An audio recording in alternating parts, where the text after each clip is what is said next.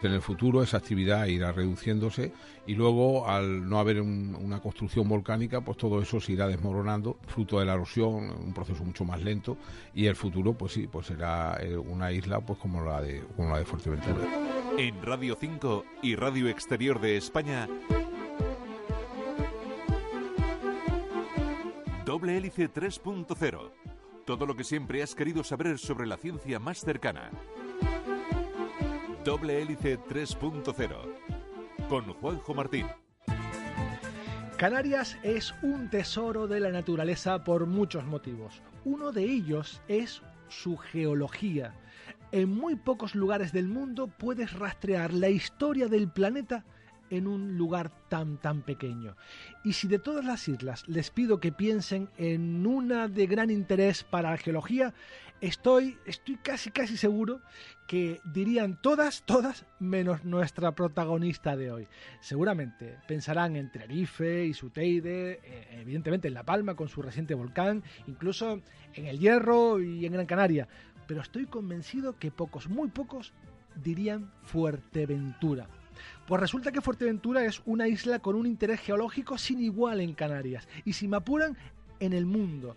Su historia comenzó hace millones de años bajo el Océano Atlántico y ahora el paso del tiempo nos permite ver en sus rocas la historia de nuestro planeta. Una isla que tuvo volcanes de más de 3.000 metros, valles, profundos barrancos, que sin duda es el futuro geológico del resto de las islas. Hoy, Fuerteventura y su apasionante geología. Buenas tardes, comenzamos. Detrás de cada fármaco, de cada tratamiento, existe un mundo apasionante de investigación. Doble hélice 3.0 y para hablarnos de esto tenemos con nosotros a Ramón Casillas, que además de ser un apasionado de esa isla, amante de la isla Fuerteventura, es catedrático de Petrología y Geoquímica de la Universidad de La Laguna. Hola Ramón, gracias por estar una vez más con nosotros. De nuevo, muy agradecido. no para hablar de la isla de La Palma, eh, que ya volveremos a hablar sin duda, pero lo prometimos en su día y teníamos que dedicar un programa a esa eh, isla maravillosa para la geología y para un montón de cosas, que es Fuerteventura. ¿Estás de acuerdo conmigo en eso de que Fuerteventura quizás sea la gran olvidada de la geología de Canarias? Bueno, efectivamente, por el público en general, como tú decías, si, si, si, preguntáramos desde el punto de vista geológico qué isla es la que le parece más interesante, Fuerteventura seguramente no estaría en boca de muchos, pero por eso mismo es la gran desconocida. ¿no? Es verdad que es una isla que no tiene el relieve volcánico que tienen otras y por eso a lo mejor pues parece que tiene menos interés. Pero precisamente ese, ese, ese aspecto de una isla eh, con poca altura, con grandes llanuras, bastante desmantelada por la erosión, pues nos da idea de que es una isla muy antigua. Y las cosas que son muy antiguas atesoran eh, historias del pasado que otras no tienen. Y en el caso de Fuerteventura eso es muy claro.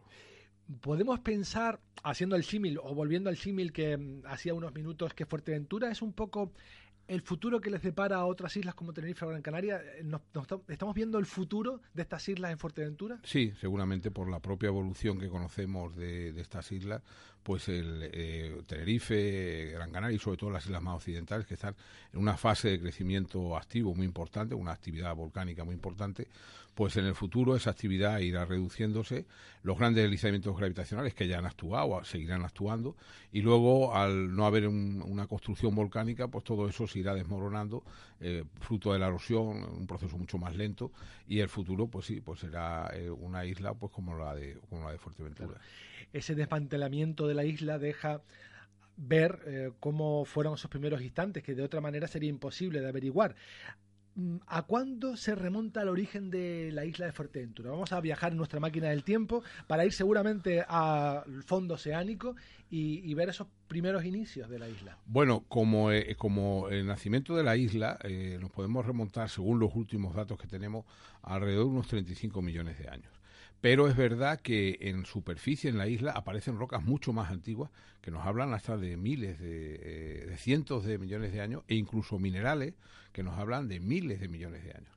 Si quieres hablamos un poquito de este tema. Sí, sí, porque me llama la atención el hecho de que esas rocas que nacieron en el fondo oceánico están emergidas ahora. ¿Cómo es eso? Bien, lo que tenemos en Fuerteventura como rocas más antiguas es eh, parte de la corteza oceánica, que es el sustrato de todas las islas y que normalmente pues, se encuentra a varios miles de metros de profundidad bajo la superficie, bajo el océano. ¿no? Y en Fuerteventura tenemos la oportunidad de verlo eh, emergido, pero no solamente que se haya levantado, sino que incluso se ha tumbado es decir, de su posición horizontal original, está completamente tumbada. Y en esa corteza oceánica, pues existen sedimentos donde hemos encontrado minerales, en concreto eh, circones, que son unos silicatos de circonio, que sabemos que proceden de la sedimentación en el Océano Atlántico de materiales que fueron erosionados de otros continentes y algunos de ellos tienen la friolera de 3,5 mil millones de años. Teniendo en cuenta que la historia de la Tierra son 4,5 mil millones de años, pues es sorprendente. ¿Y de dónde vienen? Todos pensaríamos, incluso yo, cuando tuve este descubrimiento y me di cuenta de este, de este, de este dato, pues miramos al continente africano. Eh, mi mente fijista, que eso es propio de toda la humanidad, pues me dio una mala pasada. Y bueno, mirando, eh, mirando libros y mirando hace 180 millones de años, que es cuando se, se depositaron esos minerales en el fondo del océano, pues empecé a mirar y me di cuenta de un hecho que no me había percatado anteriormente, que hace 180 millones de años el Atlántico prácticamente era un nada. No existía, claro. Existía, pero era un mar muy pequeño. Y claro, estábamos a una distancia semejante de África que de Canadá. Y allí sí, en Canadá, están las rocas más antiguas que se conocen y posiblemente esos circones vienen de ahí. Claro, que entonces que en los orígenes de Fuerteventura está eh, en, los principios de esa deriva continental, de, esa apertura del, Océano Atlántico y separación de los dos continentes. Claro, eh, se fue formando la corteza oceánica. En esa corteza oceánica venían sedimentos procedentes de los continentes que estaban alrededor, continente africano, también lo que era el futuro continente norteamericano, y eh, material erosionado por dentro de esos continentes, pues acababa en el, en el fondo del mar, constituyendo esa capa más superficial de la corteza oceánica, que son los sedimentos que al fin y al cabo provienen de la erosión de los continentes que están alrededor. ese cristal de circón permaneció ahí eh, eh, luego comenzó la actividad volcánica en Fuerteventura hace 35 millones de años. En algún momento todo eso se levantó y hoy está aflorando y bueno, hemos podido coger esas muestras y darnos cuenta de esa sorpresa. Evidentemente estamos hablando de la primera de las Islas Canarias, la primera que emergió. Eh, sí, por los datos que tenemos, el, principio del crecimiento submarino lo datamos en 35 millones de años, pero la emersión, es decir, ya cuando el mundo submarino fue creciendo, fue creciendo y, subió por encima exactamente subió a la superficie, pues está, todavía no lo tenemos muy claro, entre 22 y 24 millones de años. Las dataciones que tenemos eh, están en ese entorno. ¿Y el origen, digamos, eh, de la isla es el mismo que originó el resto de islas más hacia el oeste o no?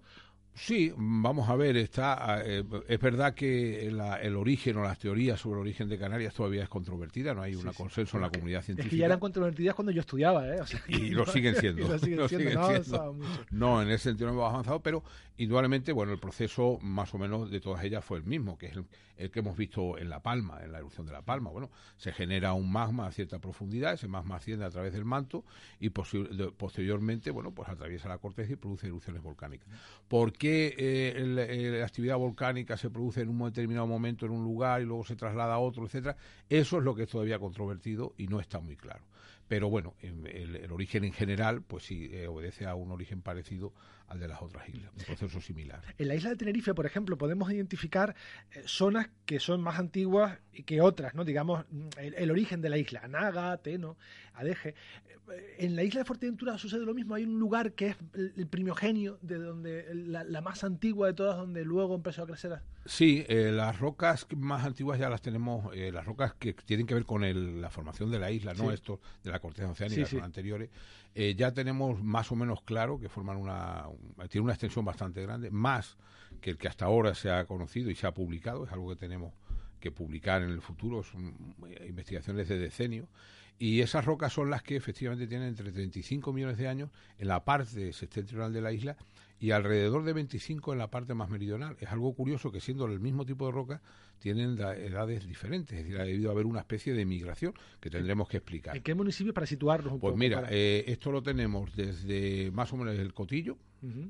Eh, podemos recorrerlo prácticamente en toda la parte occidental de la isla y central y llega pues hasta la zona del campo de tiro de Pájara. Bastante grande. Sí, sí, es un afloramiento muy grande, más del que, se pensaba en, sus inicios.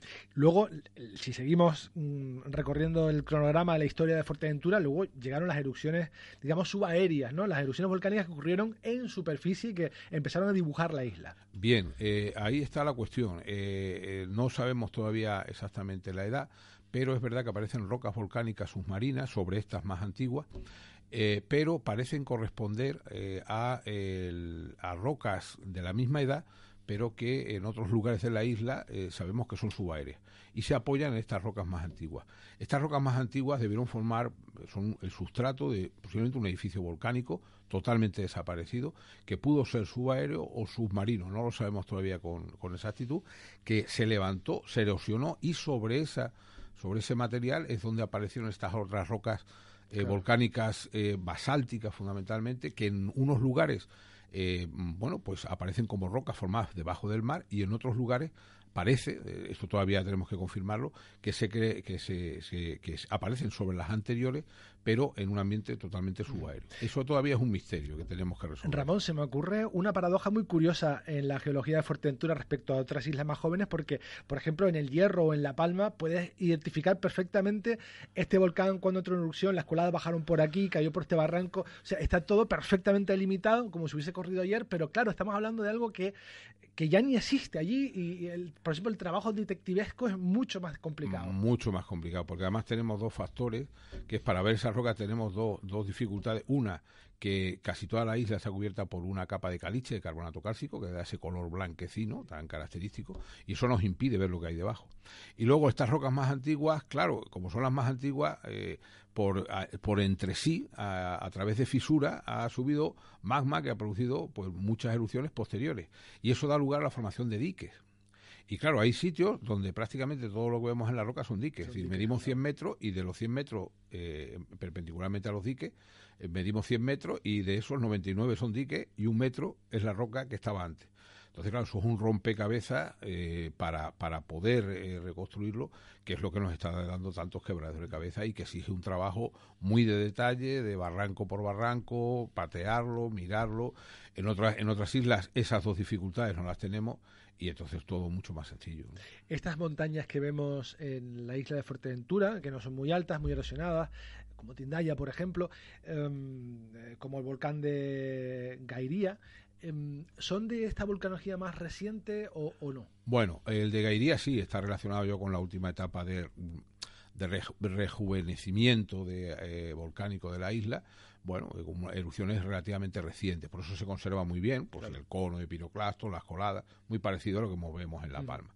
Sin embargo, el, caso de Tindaya, bueno, es un, es un domo traquítico, pero es más antiguo, este ya tiene 19 millones de años, pero corresponde ya a la fase de crecimiento claramente subaéreo es decir, no el submarino. Estamos hablando son rocas, ya digo, más antiguas que unos 24 millones de años, que serían esas primeras que tenemos muy poca información, pero que por otro lado son muy interesantes porque ahí aparecen algunas rocas que en, corteza oceánica, en ambiente oceánica, solamente los hay en Fuerteventura y en varias islas de Cabo Verde. No hay en ningún otro lugar del mundo. Por eso también hacen especial esa formación que además nos sorprende por la existencia de ese tipo de rocas, que luego no se repiten en Canarias en ningún otro lugar con esas características y por, y por otro lado eh, el hecho de que eh, tengan una extensión de afloramiento tan grande, que eso es también complicado de explicar, ¿no? Porque efectivamente, como tú dices, mm, vamos a Teno, bueno, tiene una extensión, el macizo de Teno, un antiguo volcán en escudo en Tenerife, pero tiene una extensión concreta, ¿no? Bastante limitada. Pero es que aquí estamos hablando de unas dimensiones, al menos desde cerca del cotillo hasta cerca del Istmo de la Pared, eh, que es donde está el campo de tiro de pájara. Entonces son un montón de decenas de kilómetros. Y eso, eh, esa extensión tan grande para una formación que parece todo tan homogénea, todo de lo mismo, es en, islas oceánicas es complicado. En continentes sí, no sería tan tan difícil de explicar. Al principio dije que Fuerteventura llegó a tener volcanes de unos 3.000 metros de altura. Ahora cuesta conociendo la isla cuesta imaginarlo, pero ¿sí hubieron esos volcanes tan grandes? Sí, parece ser ¿Y qué que... Fueron de ellos? ¿Y qué fueron de qué ellos? fueron de ellos? Eh, parece ser que esa primera fase ya, después de este, estos materiales más antiguos, de, entre 25 y 35 millones de años, eh, esa fase ya de crecimiento ya basáltico de la isla, se debió formar una gran dorsal volcánica mm, de una, con una morfología parecida a la cumbre vieja, la del volcán de La Palma, pero muchísimo más grande. Es decir, de hecho, pensamos que es posible que esa dorsal inicial pues se iniciara más al sur de Jandía y es posible que eh, atravesara toda Fuerteventura, continuara por Lanzarote e incluso llegara más al norte, coincidiendo con varios montes submarinos, que hoy son submarinos, pero que estuvieron emergidos en su día. O sea que Fuerteventura y Lanzarote estaban juntas. Eh, seguramente, caminando de un sitio efectivamente, seguramente formaban un mismo edificio insular. Y ese edificio insular, esa gran dorsal, mm, pudo llegar efectivamente a, a cerca de 3.000 metros de altura. Lo que pasa es que, como, como ocurre en todas las islas eh, y, en todos los volcanes que crecen mucho, se vinieron abajo. Entonces, en Fuerteventura hemos ya detectado eh, pues al menos dos, tres grandes deslizamientos gravitacionales, casi todos ellos hacia hacia el oeste, que desmantelaron completamente esa dorsal. De tal forma debieron ser esos deslizamientos que a unos 50 kilómetros de Fuerteventura, del norte de Fuerteventura, en el fondo del océano, hay un relieve con una morfología muy curiosa. Parece una tableta de esta de chocolate, eh, que tiene unos 20 kilómetros de largo, unos 10 kilómetros de ancho y varios centenares de metros de espesor. Los oceanógrafos que la han estudiado han llegado a la conclusión que la única manera de explicar esas características y la, morfología y la, naturaleza interna de esa gran forma es que sea un bloque deslizado desde la isla de Fuerteventura en un deslizamiento que llamamos nosotros la del puerto Rosario Norte, que debió tener lugar hace unos 16 millones de años y que afectó a esa dorsal. Ese es el megabloque, el segundo megabloque más grande que se ha encontrado en la Tierra. El primero está asociado a un deslizamiento de las islas de Hawái, concretamente la isla de, de Oahu, me parece que es, y asociado a ese es el mayor megabloque. El segundo sería este de Fuerteventura. Menos mal que no había nadie para verlo. No, evidentemente. Eh, ahora, como saben, estamos ya sobre el minuto 15, 16, es momento de tomarnos un respiro y dar paso a nuestro reportaje. Hoy queremos hablar de, cómo la mano del hombre ha abocado a una raza de perro a una vida de, sufrimiento, de, cómo la creación de las razas, la verdad es que no son muy buenas para su salud. Los perros de hocico chato están predispuestos a desarrollar ciertas patologías como por ejemplo dificultades respiratorias y enfermedades oculares. Por motivos de bienestar animal, en los últimos años, algunos países han restringido la cría de varias razas de perros de cara plana.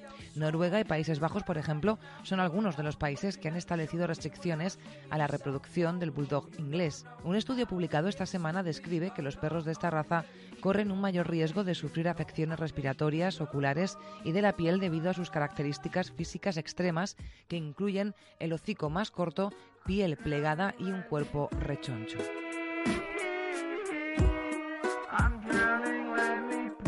Los autores advierten que si los estándares de esta raza no se redefinen hacia rasgos más moderados, es posible que Reino Unido prohíba su cría.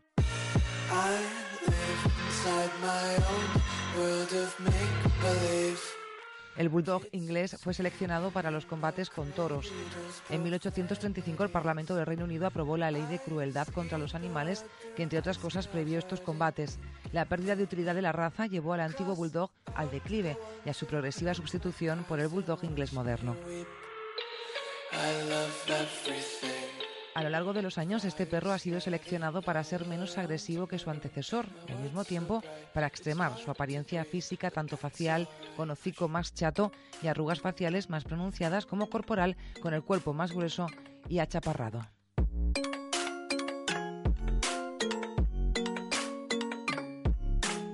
Los autores del estudio han comparado el riesgo de padecer algunos trastornos comunes entre bulldogs ingleses y perros de otras razas. Evaluaron 43 enfermedades comunes en perros, como dermatitis, soplos cardíacos, enfermedades respiratorias y oculares. Según los resultados del análisis, los bulldogs ingleses tienen el doble de probabilidad que los otros perros de ser diagnosticados con al menos un trastorno. La raza muestra predisposición para 24 de las 43 enfermedades, es decir, para más del 50% de las patologías analizadas. Comparado con los otros perros, los bulldogs ingleses eh, tienen un riesgo 38 veces más alto de desarrollar dermatitis en los pliegues de la piel. Con todo esto, los bulldogs ingleses tienen una esperanza de vida de entre 8 y 10 años, siendo por lo general más baja que la de perros de otras razas.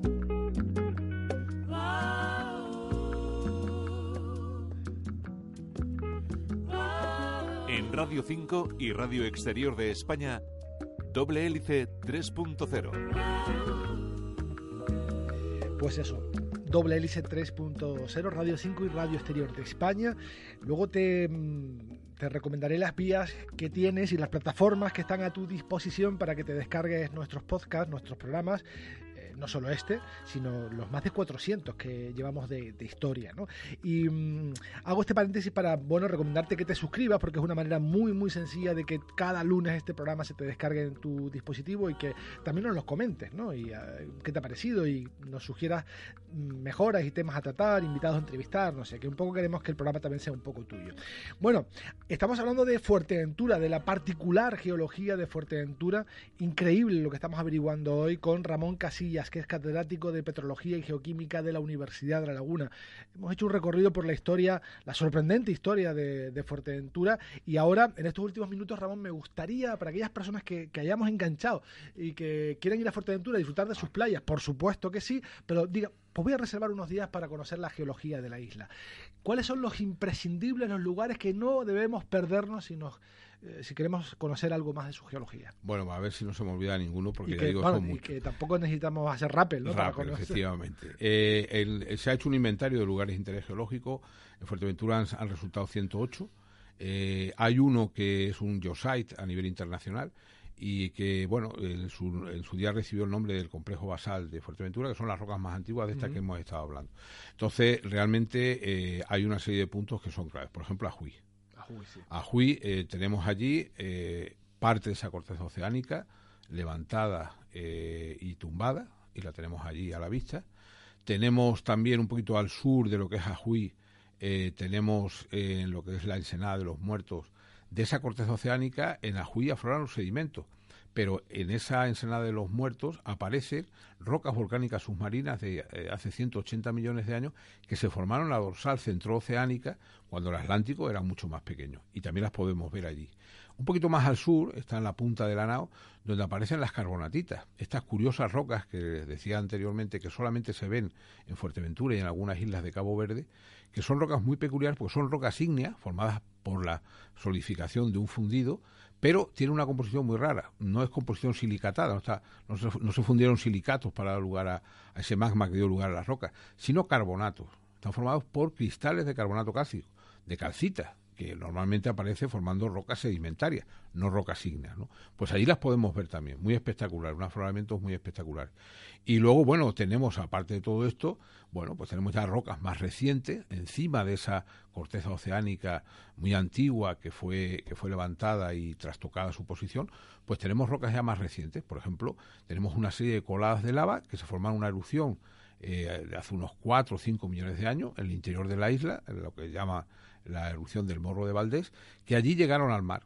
Si hemos visto La Palma y hemos visto cómo las coladas llegaban para formar una plataforma lábica, un delta de lava, pues allí también, justo en Ajuí, era por allí estaba la línea de costa antigua y podemos ver también, bueno, como esas rocas eh, que eran lavas A, los malpaíses que hemos visto en la erupción de La Palma, pues se transforman en lavas almohadilladas, lo que eh, dentro de los deltas lábicos y en la parte sumergida de los deltas lábicos existen en La Palma. Y allí los podemos ver bueno, en superficie, bueno, un poquito elevadas, porque eh, en ese transcurso de esos cuatro millones de años, eh, lo que ha ocurrido es que el nivel del mar ha bajado o la isla ha subido, o una convicción. Entonces lo tenemos como a 20 metros por encima. Hay un paseo desde la propia Ajuí que va a las famosas cuevas de Ajuí.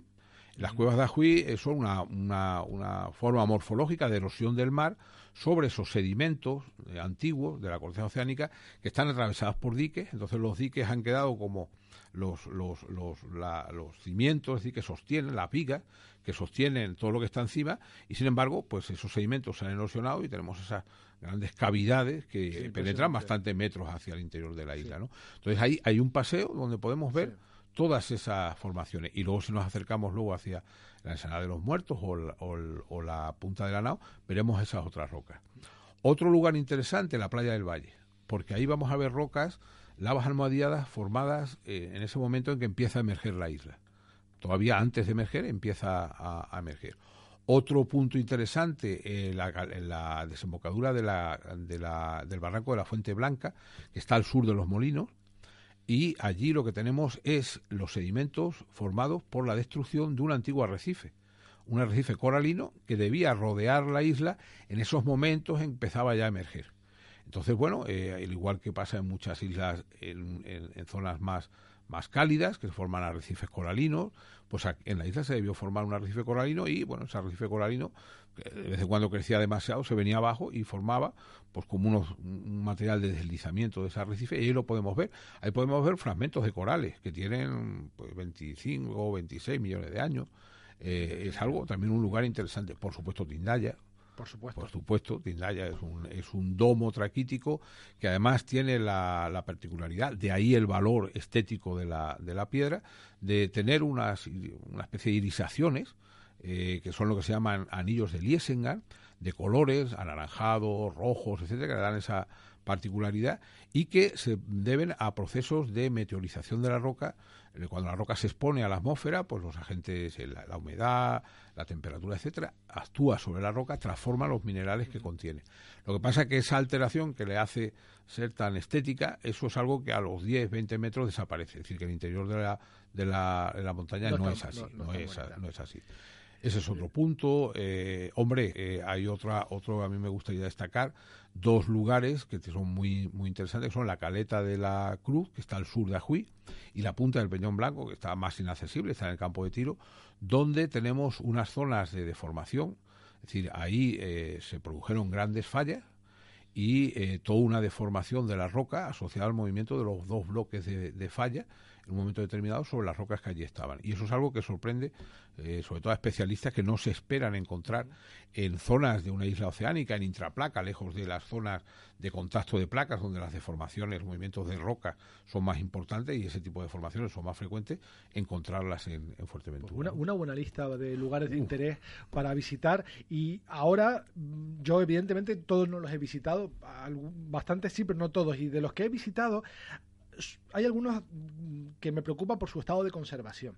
Por ejemplo, la montaña de Tindaya, pues llegas allí y hay un cartel que te prohíbe el acceso y bueno, bien, como no hay nadie, pues accedes y como no hay camino, pues, pues la gente suele subir a campo otra vez con el peligro que tiene eso. En fin, no está bien conservado, no está bien indicado, no hay ningún panel informativo que te explique qué estás viendo y mucho peor me pareció las cuevas de Ajuy, que son utilizadas como cuartos de baño para toda la gente que va allí que tampoco sabe lo que está viendo, ¿no?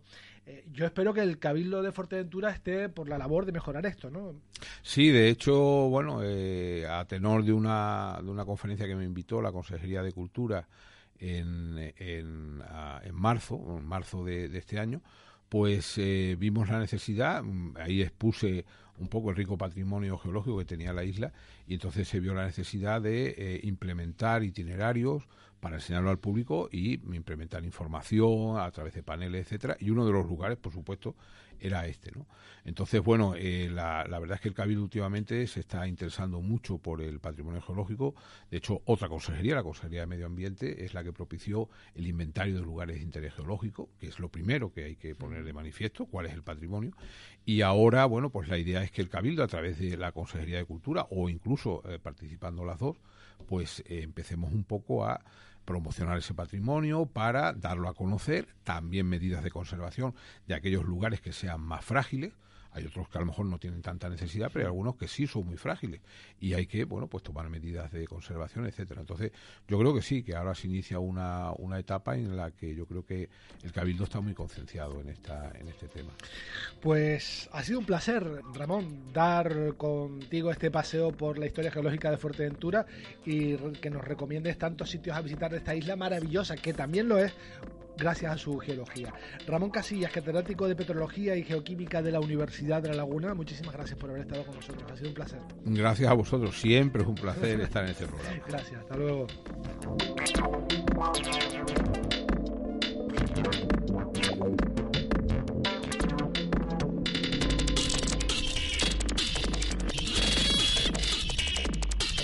Bien, este ha sido nuestro recorrido científico por hoy. El próximo sábado, mucho más aquí en Doble Hélice 3.0. Nos vamos en esta versión radiofónica, pero sabes muy bien que seguimos activos en internet, en nuestras redes sociales, facebook.com barra doble hélice, Twitter arroba doble RNE, y que también, como te dije antes, puedes escucharnos en, muchas plataformas, en RTV Play, en Evox, en Google Podcast, en Apple Podcast y en Spotify. En la realización técnica tuvimos a Antonio Sánchez, en la dirección a quien les habla, Juanjo Martín. Hasta la próxima semana, un saludo. Adiós.